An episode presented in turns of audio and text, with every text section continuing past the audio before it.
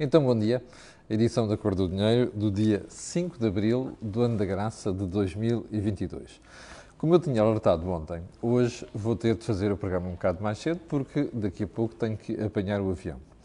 Bom, antes de irmos ao programa, quero fazer apenas aqui alguns alertas. O primeiro é pedir desculpa e dizer que não vai haver dia D esta semana, porque o dia D, como sabe, é a segunda-feira, às 21 horas, mas ontem, como eu estava fora de Lisboa, não era possível fazer o dia D.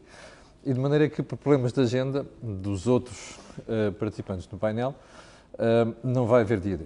Mas vai haver Think Tank, hoje às 18 horas, eu, o Jorge Marrão e o Joaquim Aguiar, que está de volta, vamos fazer, vamos retomar o curso normal do Think Tank. Vai valer a pena? Esteja atento.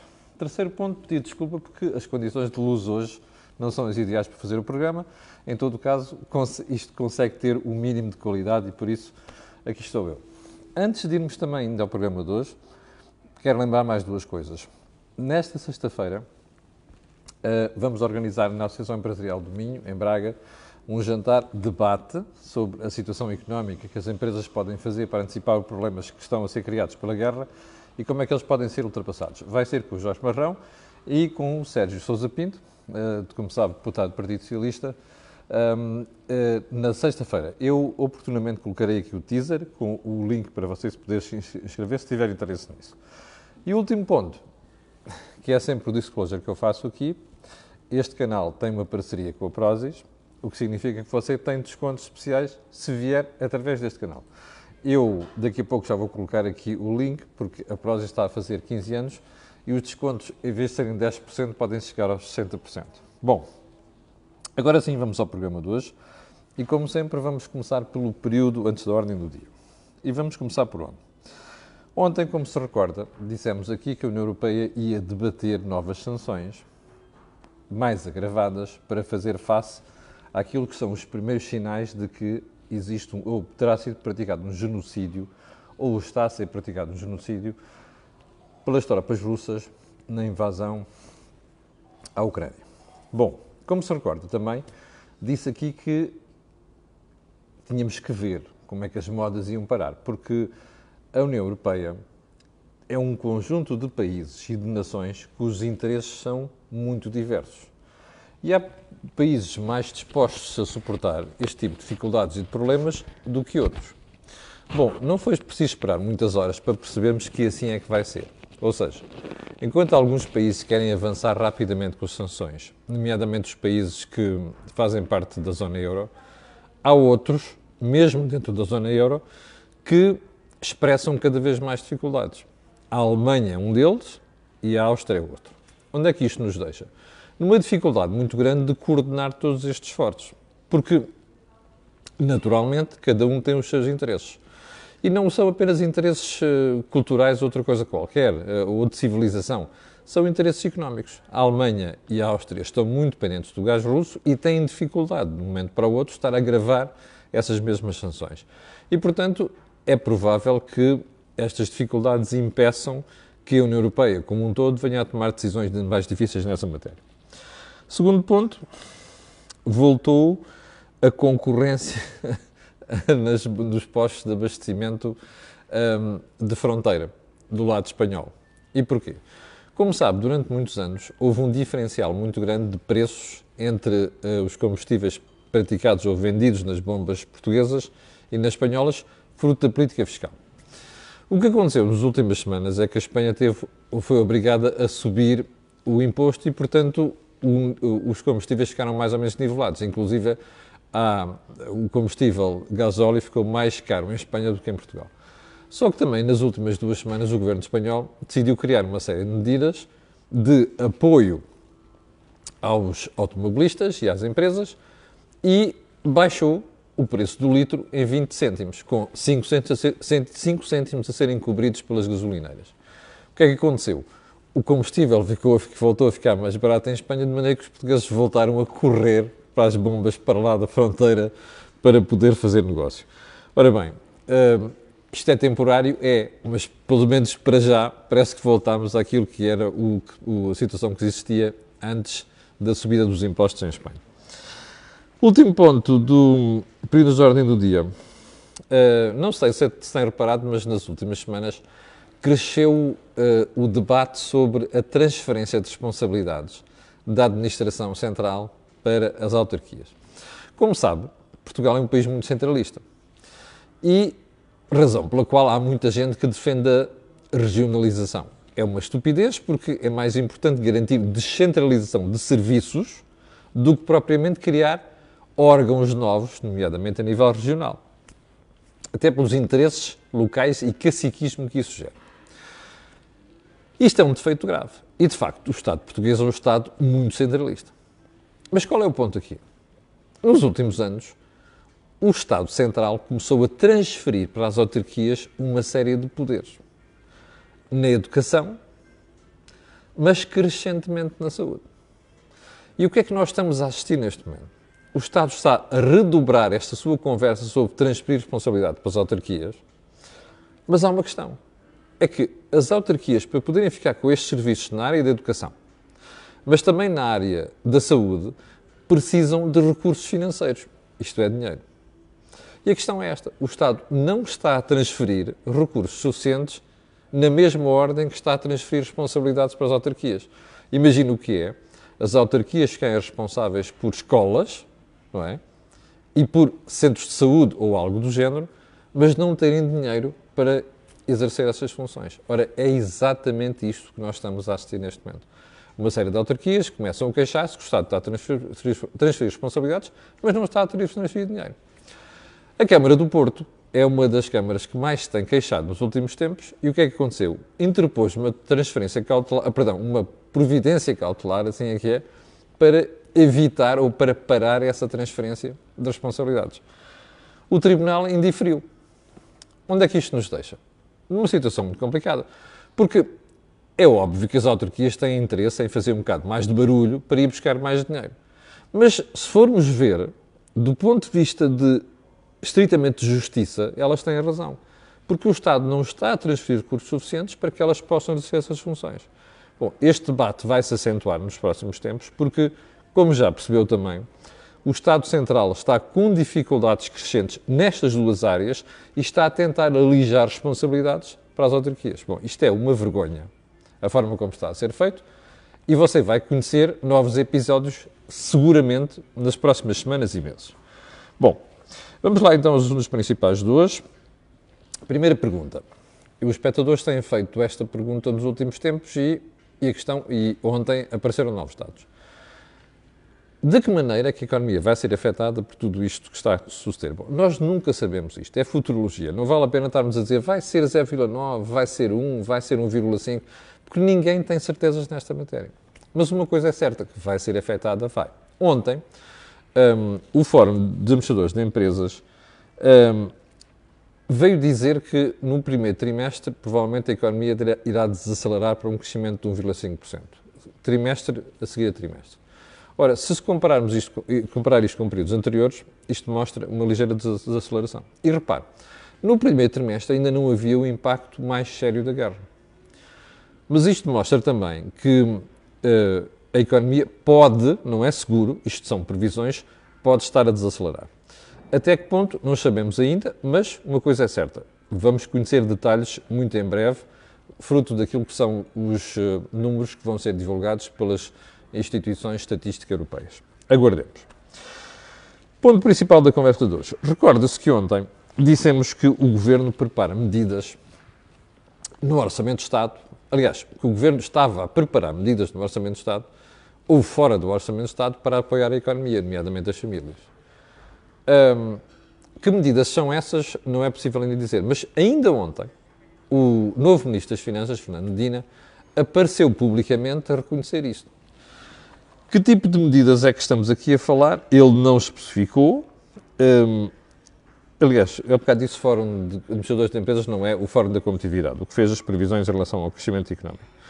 Um, Fernando Medina não especificou, mas o que ele disse, entre aspas, é isto. O orçamento terá uma resposta à crise e guerra na Ucrânia, que tem naturalmente uma expressão negativa sobre a vida dos portugueses, em aspectos que hoje são sentidos no dia a dia. E diz mais: o orçamento tem, entre aspas, procurará dar resposta a essa dimensão. Primeira pergunta: que tipo de apoios são esses? Ele não disse. E não disse porquê? Porque, uh, primeiro, ele ainda não sabe, e em segundo lugar, dinheiro. Ou seja, quanto é que isto tudo vai custar? Se fôssemos aplicar as medidas da forma como estão a ser aplicadas em Espanha, é provável que uh, isto se tornasse incomportável para o Orçamento de Estado. Razão pela qual o Ministro está muito cauteloso nesta matéria. Segunda razão, o Governo quer gerir isto muito bem com pinças, por isso é que não apresentou já estas alterações no Orçamento de Estado, porque elas no Orçamento de Estado vão ser mínimas. Aliás, deixa-me dizer que a preocupação em relação a esta matéria não é só minha, é só olhar aqui, por exemplo, para o jornal. Eu, eu, eu, falei nisto ontem, como você se recorda, mas o, jornal aí foi ouvir estes economistas que, entre aspas, acusam o Executivo de ter ignorado os efeitos da guerra. Bom, não ignorou, a questão não é essa, a questão é uma questão estratégica. Porque era, primeiro, tomar medidas já no Orçamento de Estado com a guerra em curso é uma chatice, existe a possibilidade de falhar numa série de, não só de apoios, mas analisar a própria situação. Portanto, quanto mais tarde, melhor. Em segundo lugar, e este é que é o ponto fundamental, existe aqui algo de propaganda. Ou seja, se você for olhar para todos os apoios que o governo, os governos de António Costa já concederam, nomeadamente durante a pandemia, existe muita parra e muito pouca uva. E, portanto, é com muita probabilidade aquilo que vai acontecer agora. Vão-se anunciar umas coisas às pinguinhas, um, com um sentido eleitoralista muito grande, mas depois, na prática, aquilo que vai chegar à economia, ou seja, às famílias, às empresas, vai ser pouco. Mas, se nesta matéria, se eu estiver enganado, cá estarei a pedir desculpa. Mas, para já, como você vê, ontem o Governo confirmou uma coisa que nós tínhamos dito ontem. Bom, o meu jornal, o Jornal de Negócios, diz hoje que uh, aqueles limites estão a ser colocados ao, ao preço do gás permitiriam baixar, uh, eu sei que está ao contrário, mas permitiriam baixar o preço da eletricidade em cerca de dois terços. Ou seja, o Jornal de Negócios diz uh, a proposta conjunta de Lisboa e Madrid, portanto, de Portugal e Espanha, para travar o preço e aquilo que é o disparo dos preços de eletricidade, se, se aquele valor, o topo para o preço do gás for aprovado, o megawatt-hora no MIBEL, que é o mercado ibérico de eletricidade, pode baixar para 76 euros. Bom, deste lado, na fronteira, os consumidores, particularmente os empresariais, devem estar a dar saltos. É pá, vamos conseguir um tope, como dizem os espanhóis, um limite no preço da eletricidade é assim. Ora, eu tenho as maiores dúvidas. Primeiro, que se pode chegar aos 76 euros por megawatt-hora no MIBEL, pode. A questão não é essa. A questão é, ponha-se no lugar de um operador do mercado de energia. E você faz os investimentos, que são investimentos que têm a ser rentabilizados. E de um momento para o outro você começa a perceber que no mercado o Estado, e neste caso não é apenas o Estado português, é o Estado português e o Estado espanhol, decidem introduzir limites que são o quê? Um limite à rentabilidade, ou seja, o mercado não funciona. O que é que isto significa? Naturalmente que a perspectiva de recuperar o investimento se altera. Ou seja, o Estado, durante o processo, muda as regras do jogo. Era como se você, no jogo de futebol, depois do jogo, começar a dizer assim: o penalti não é uma falta marcada dentro da grande área, mas na zona intermediária do campo. Ora, isto não se faz, tem consequências. Há muito pouca gente, mas há pessoas, há gente sensata que em Portugal e Espanha tem vindo a alertar para isto. Bom, convém não perdermos isto de vista, porque quanto mais limites forem introduzidos àquilo que é a perspectiva de rentabilização de investimentos depois de eles estarem feitos, defrauda as expectativas dos investidores. E a prazo, eu achei muita piada, porque ontem a senhora Teresa Ribeira, como, eu sabe, como sabe, eu acho que ela é uma tonta, em Espanha dizia assim, ah não, a Espanha pode transformar-se num exportador de energia. Espera aí, com brincadeiras destas, é provável que quem quer investir comece a pensar duas vezes antes de meter lá o seu dinheiro. Porque pode ver a perspectiva de rentabilização do seu investimento alterada já depois do investimento estar feito. Bom, já agora, por falarmos em, em preços do gás e preço da energia, ontem tivemos, ou melhor, este fim de semana tivemos um belíssimo resultado, exemplo daquilo que são os disparates que a Europa já fez nesta matéria. E isto veio do pior país. A França, como sabe, é uma exceção, que não depende tanto do gás porque tem energia produzida a partir de centrais elétricas. O que é que aconteceu no fim de semana? Há uma massa polar que desceu sobre a Europa, portanto, os consumos de energia dispararam, e a França estava com 65 gigawatts, imagine só, de potencial de produção. Porquê? Porque das 56 ou das 52, uh, eh, não, das 56 centrais nucleares francesas, 27 estão em manutenção. E porquê é que estão em manutenção? Porque nos últimos anos o que se fez foi, é para aqueles tipos são os maus da fita e, portanto, já não se fez tantos investimentos nas, na manutenção das nucleares. Resultado, 27 estão sob manutenção. O que, é que, que é que se percebeu? Que a França só dispunha, dispunha de 65 gigawatts e ia precisar de 73. Bom, sabe o que é que sucedeu? Neste fim de semana, a França só não teve um apagão porque importou cerca de 8, mil, 8 gigawatts de potência do exterior e por outra razão. Porque pediu aos consumidores, domésticos e industriais, para segurarem o consumo. Mas chegou a um certo ponto em que as elétricas francesas tiveram de limitar o fornecimento de energia às empresas, nomeadamente industriais, porque senão havia um apagão em França. Está a haver a irresponsabilidade. Bom, dir-se-á, ah, nem, isto foi a tempestade perfeita, 27 centrais nucleares em manutenção e depois um pico de, de consumo provocado pela massa polar que desceu sobre a Europa. Bem, isso não interessa para nada. O que interessa aqui é perceber que as economias estão. Nós estamos com um problema de segurança energética gravíssimo. Não é em Portugal, não é em Espanha, é em toda a Europa, inclusive no país que se esperava que não tivesse a passar por isto. Você dirá, ah, está bem, mas o Presidente Emmanuel Macron já disse que vai investir em novas gerações, em França, seis, e que vão ser da nova geração. Certo? Sabe quanto tempo é que medeia entre uma decisão de investimento numa central nuclear e ela começar a produzir? Mais de 10 anos. Portanto, veja só o buraco em que a Europa se meteu. Dependente do gás russo, com problemas no fornecimento de energia nuclear, que era aquele recurso de última instância, e por outro lado, a perspectiva de ter que fazer diversificação daquilo que são as suas fontes de fornecimento de gás. Bom, se isto não merece uma reflexão a nível europeu, não sei o que é que merece. Mas isto mostra como é que o país mais, menos dependente do gás russo acabou por ter problemas neste fim de semana por causa, de erros de política energética, porque a Europa andou atrás dos ultra-ambientalismos dos últimos 20 anos e deu nisto. Portanto, antes de estarmos a pensar, repensar o que é que vamos fazer aqui e ali, era bom que se pensasse, do ponto de vista de segurança energética, o que é que nós queremos fazer. Não é só Portugal, não é só Espanha, é a Europa toda. Bom, uh, eu ia para passar aqui para uma matéria que não tratei ontem, mas, e vou, mas já estamos com muito tempo, mas vou mesmo tratá-la. A Caixa Geral de Depósitos, em 2017, fez uma emissão que foi uma das coisas que mais custou à Caixa. Isto era a manchete do meu jornal ontem, o Jornal Negócios, passa publicidade, que está aqui. Fez um empréstimo de 500 milhões de euros. Sabe quanto é que a Caixa foi no plano de reestruturação desenhado pela Comissão Europeia? Sabe quanto é que a Caixa ficou a pagar pela emissão daquelas obrigações perpétuas? 10,75%. Numa altura em que os títulos do Estado andavam um pouco acima dos 0%. Isto foi excessivamente penalizador para a Caixa e a Caixa andou, gastou nisto quase 275 milhões de euros só a pagar os juros disto desde 2017 até agora. A Caixa, soubemos no fim de semana, acabou por amortizar esses empréstimos. Olha, nós só podemos fazer uma coisa, é bater palmas. Isto era um empréstimo uh, que não devia ter acontecido e que só aconteceu porquê? Porque a Caixa estava em dificuldades e o plano de, de recuperação aprovado pela Comissão Europeia previa isto. Portanto, o que é que é importante reter nesta brincadeira? É a lição.